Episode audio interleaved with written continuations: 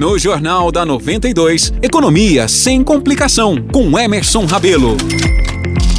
Começa agora o quadro Economia sem complicação, apresentado pelo economista e consultor financeiro Emerson Rabelo, que já está aqui nos estúdios da 92. Emerson, seja novamente bem-vindo ao jornal.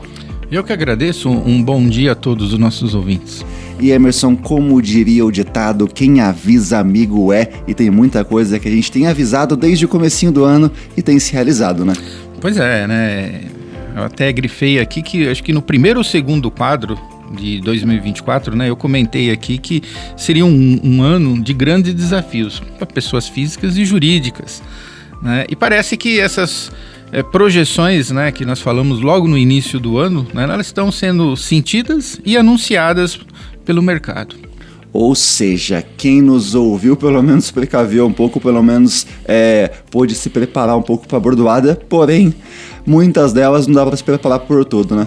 Um mês de antecipação com as informações. Pois é, ou seja, quem está nos ouvindo aí, se prepare porque lá vem coisa. Não, é, o que, que acontece é o seguinte, né? A, a Folha de São Paulo, né, agora no dia 3, ela publicou a seguinte matéria, abre aspas, a economia brasileira está devagar, quase parando, avaliam as consultorias, fecha aspas.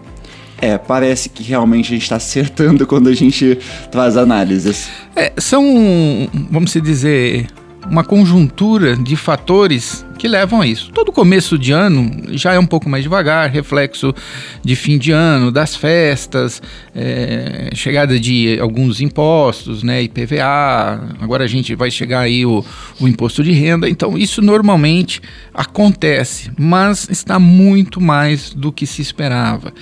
É, a projeção do PIB para esse ano, tá? É de um e meio, mas foi aumentado agora porque o FMI anunciou uma, um aumento da economia global. Então a gente passa de 1,5 para 1,7, mas mesmo assim nós saímos lá de 3 e pouco, tá? Para 1,5, ou seja, metade, né? É, do que foi o ano passado é o que se prevê. E o, o correto seria o quê? Que a economia tivesse a, a pleno vapor em crescimento, né? E que isso não está acontecendo. Segundo o Instituto de Economia da, da Fundação Getúlio Vargas, né, o último trimestre de, do, de 2023, o crescimento da, da economia foi zero. Alguns órgãos falam que foi até menos 4, menos 0,4, né, não 4%, mas 0,4% né, houve uma desaceleração, né, e principalmente na, naquele período né, festivo, onde as pessoas recebem o 13 terceiro né, e começam a gastar, ou seja, deveria haver um crescimento, né, e isso não aconteceu. E Emerson, analisando todo esse cenário, até pensando nos temas passados que a gente vem batendo aqui no Jornal da 92, que o governo terminou ali o último ano devendo deveras ali, então a gente deveria que pagar essa dívida, é, fazer ter uma produção mais aquecida em 2024 para tentar equilibrar as contas. Pelo que eu tô vendo aqui, sem ser um grande especialista igual você, acho que não vai dar não, hein? É quando a gente fala que o governo está devendo, né, que nós quem paga a conta somos nós. Exato. Tá, então o Brasil está devendo, né, são os nossos é, indicados para administrar e governar o país que, que fez, né, a, o que achou correto, mas mesmo assim nós tivemos aí um um déficit primário, né, que foi um gasto maior do que ele conseguiu arrecadar de 230 bilhões, né, teve ali em torno de 90 e poucos bilhões, né, de precatórios, mas mesmo assim a gente tem ali uma diferença assim real de 136 bilhões, Tá? Um outro grande problema é a incerteza fiscal que o país né, está apresentando nesse momento, né? E isso é, pesa muito nas decisões dos empresários e investimentos. Mesmo a taxa Selic, né, é, em queda, nós estamos com 11,25, caiu meio ponto percentual, né, ainda é alta.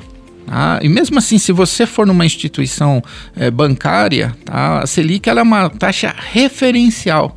Né? Tudo vai ser avaliado e você não sai com né, um empréstimo ali com com juros né, nessa faixa, né, sempre maior. Claro, os bancos trabalham, né, o produto dele é o dinheiro, mas ah, não seria nem esse o problema, mesmo que os juros estivesse baixo. Né, para investimentos, é, a economia não está respondendo né, a investimentos de crescimento nesse momento. E Emerson, quando você fala em incerteza fiscal na prática, para o nosso ouvinte, o que isso significa? É o arcabouço fiscal, tá, que foi aprovado, ainda está continuando, né, tem certezas né, de quanto que vai representar isso aí na real com relação ao, aos encargos, né, os impostos. Né? É, alguns especialistas dizem até que para a parte de serviços vai chegar a dobrar, hoje está em torno de 13% a 16%, que pode chegar a uns 27% a 30%. Mas isso a gente só vai né, poder falar aconteceu, não aconteceu, quando realmente né, isso já tiver em prática e aí a gente vai ter a certeza e vamos comentar se é, aumentou, não aumentou, mas as expectativas, né, o que se diz é que possa ter um aumento aí na carga tributária. E Emerson, analisando todo esse cenário, tem alguma luz no fim do túnel, alguém que possa nos ajudar a sair deste buraco perdoe a palavra que a gente está se enfiando, porque é o que parece. Pois é, né? Por, por mais que né, seja uma coisa assim, fala, tem, né? Do outro lado do mundo, né, tá nos ajudando, que é a China. Mas por quê? Porque a China teve uma deflação e ela, né, quando ela tem essa deflação, ela repassa aos seus produtos. Então, muitos dos produtos de bens duráveis né, que estão sendo é, importados para o Brasil estão vindo com valores menores. Né, e isso tem feito que muitos dos nossos produtos não sofram esses reajustes da matéria-prima vendo do exterior.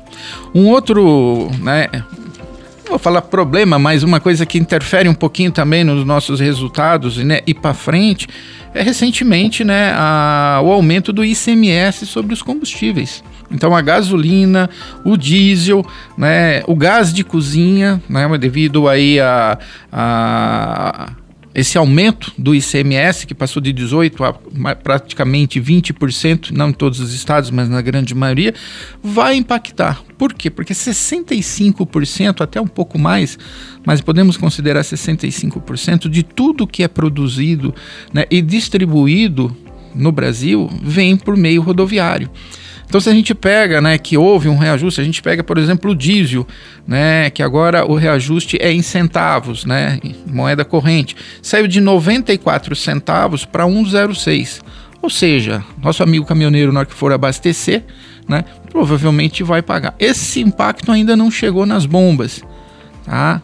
Vai chegar? Vai depender muito né, da concorrência e se vai ser repassado ou não pelos postos. Hoje, a, a margem de lucro das empresas em tudo, elas estão bem bem, bem pequenas, estão curtas, né? Não tem espaço muito para ficar segurando reajuste. Pode ser que esse reajuste seja repassado? Pode ser. Nós vamos sentir isso ao longo do tempo e aí o nosso produto vai ficar mais caro, ou seja, o nosso salário vai estar tá mais curto. E Emerson, olhando para esse cenário onde nosso salário pode ficar mais curto e as projeções não parecem ser das melhores, existe alguma coisa que a gente possa fazer ou simplesmente a gente pode só esperar que o governo tome alguma ação para que a economia volte a girar e a gente saia dessa saia justa? Tá. A gente fala que o brasileiro nunca desiste, né? E nem podemos e nem também podemos né, se influenciar por é, cenários não tão é, otimistas, tá? Não podemos pegar e falar assim, então vamos jogar toalha e vamos sentar e chorar. Não, não é assim que funciona, tá? Nós temos que olhar dentro de casa, dentro da empresa, né? o que, que nós podemos fazer. No outro quadro a gente falou, se a gente segurar de comprar, a economia desacelera de uma vez. Mas a gente tem que ser racional nesse momento e enxergar as oportunidades e aproveitá-las. A gente não pode parar a nossa vida por causa disso. Mas o que, que tem que acontecer, ao meu ponto de vista, né, como economista? É, nós precisamos ter políticas públicas de crescimento e investimentos em infraestrutura.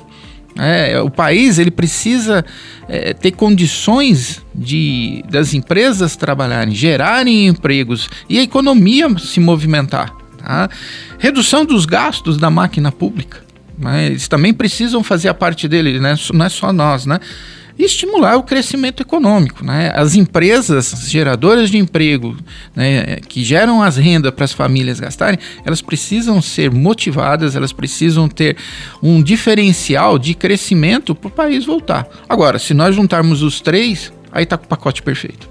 Então, com esse pacote perfeito, a gente finaliza mais um quadro. Só lembrando você, ouvinte da 92, tá com alguma dúvida, quer saber mais sobre o cenário econômico que vem por aí, ou simplesmente está aplicando alguma das dicas que a gente vem passando durante as últimas semanas e quer compartilhar os resultados, manda uma mensagem para a gente via WhatsApp. O nosso número é o 9 9823 3516 e Emerson, dessa forma, finalizamos mais um quadro e sempre lembrando o ouvinte que a gente sempre vem antecipando as ondas do mercado, né? É, exatamente. Né? Essas informações vêm para a gente refletir e buscar alternativas, sempre visando né, melhoria, crescimento, né? E não achar que tudo está ruim e vamos culpar alguém. Não, vamos né? Nós somos é, temos conhecimentos para poder mudar esse cenário e nós vamos fazer isso. É isso aí. Então, sem jogar a toalha, Emerson, até semana que vem. Até semana que vem. Obrigado a todos.